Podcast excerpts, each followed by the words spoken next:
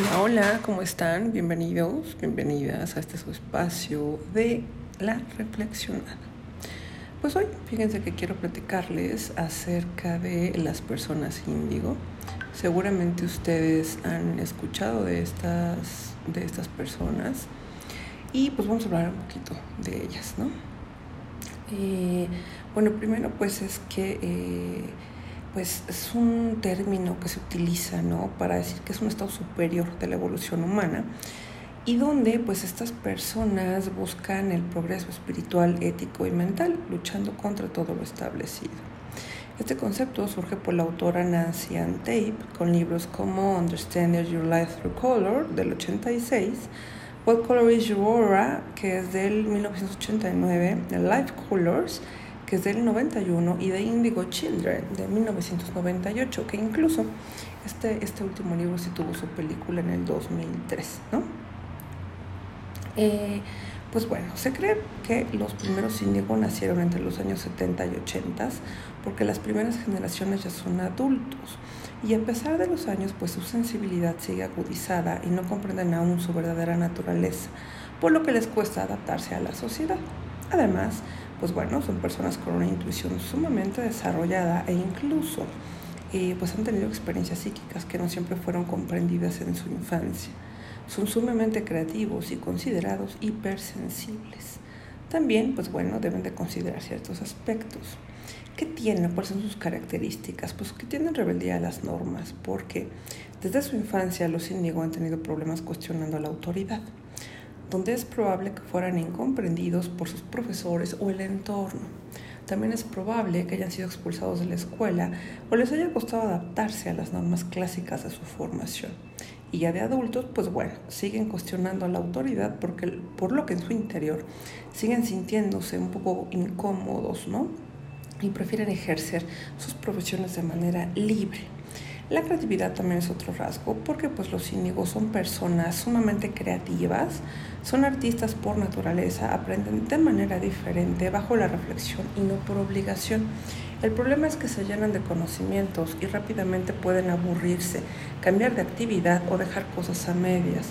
Por lo general, quizá no hayan destacado en sus notas, pero eso no va a definir o no define su nivel de inteligencia. Son justicieros, son personas que eh, tienden muchísimo a buscar lo justo en todos sentidos y es muy probable que a lo largo de su vida se hayan metido en más de un problema por tomar justo este papel de, de defender a todos. Además, detestan las mentiras y a las personas falsas. También esto que platicábamos de la hipersensibilidad, pues los índigos se conectan mucho con el dolor ajeno. Son sumamente sensibles, tanto en lo emocional como en ciertos aspectos de su físico se conectan con los demás de una forma muy especial y también con los animales. Sienten como con los demás, eh, pues conectan, digamos, con ese justo dolor y no soportan que nadie esté desamparado. Piensan mucho en hacer algo por el mundo, pero a veces no logran canalizar esas ganas de ayudar de manera masiva.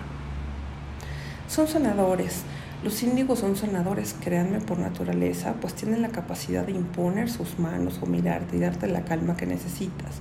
Además, son quienes probablemente te escuchen y te contengan cuando así lo quieras.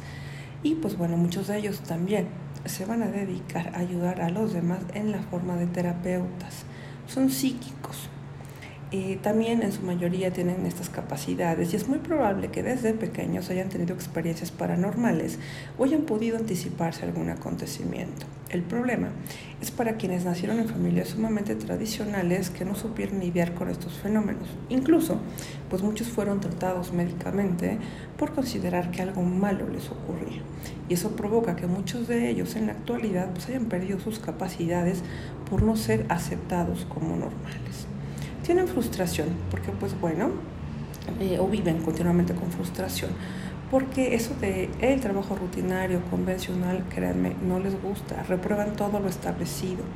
Para ellos la libertad es algo fundamental, el sentirse prisioneros o prisioneras de las obligaciones donde no existe el amor por lo que hacen es realmente frustrante contienen eh, una gran sabiduría y necesidad de cambios y les molesta cuando en el poder hay personas que no usan para bien su cargo, ya que ellos realmente pues sí quieren cambiar al mundo.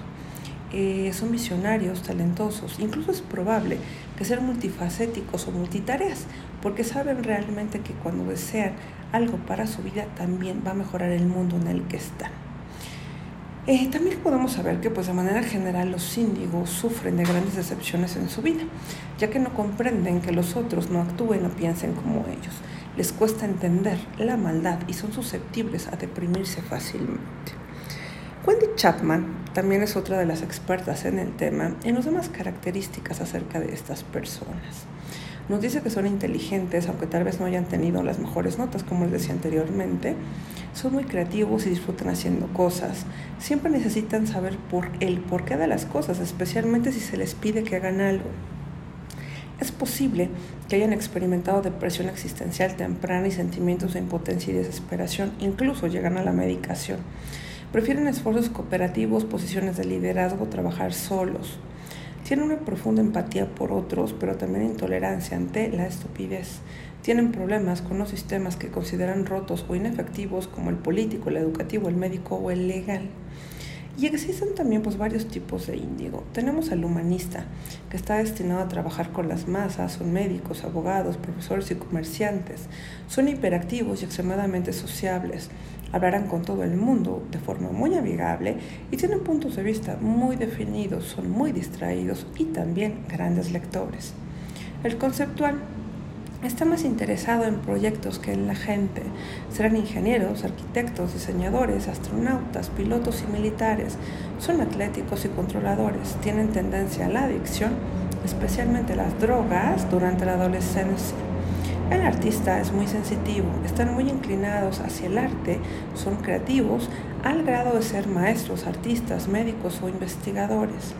Y el interdimensional es que el que siente... Eh, sienten en mayor nivel que los demás.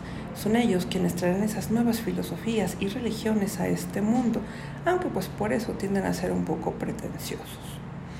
Y pues hasta aquí, ya saben, esta pequeña pincelada acerca de las personas. Y no digo pues investigar mucho más con las autoras que te mencioné y pues espero que esta semana esté siendo increíble, que esté siendo maravillosa para ti. Ya saben que no me despido sin antes recordarles que se den una vuelta por mis redes. Me encuentran como Yukoyo Consultoría en Twitter, en YouTube, en Facebook, en Instagram. Me encuentran también en eh, como Ada Catalán, terapeuta integrativa, en Facebook. Y saben que nos vemos por acá en el podcast de la reflexionada a través de Spotify y Anchor. Un gran beso, un gran abrazo y que sea una extraordinaria semana.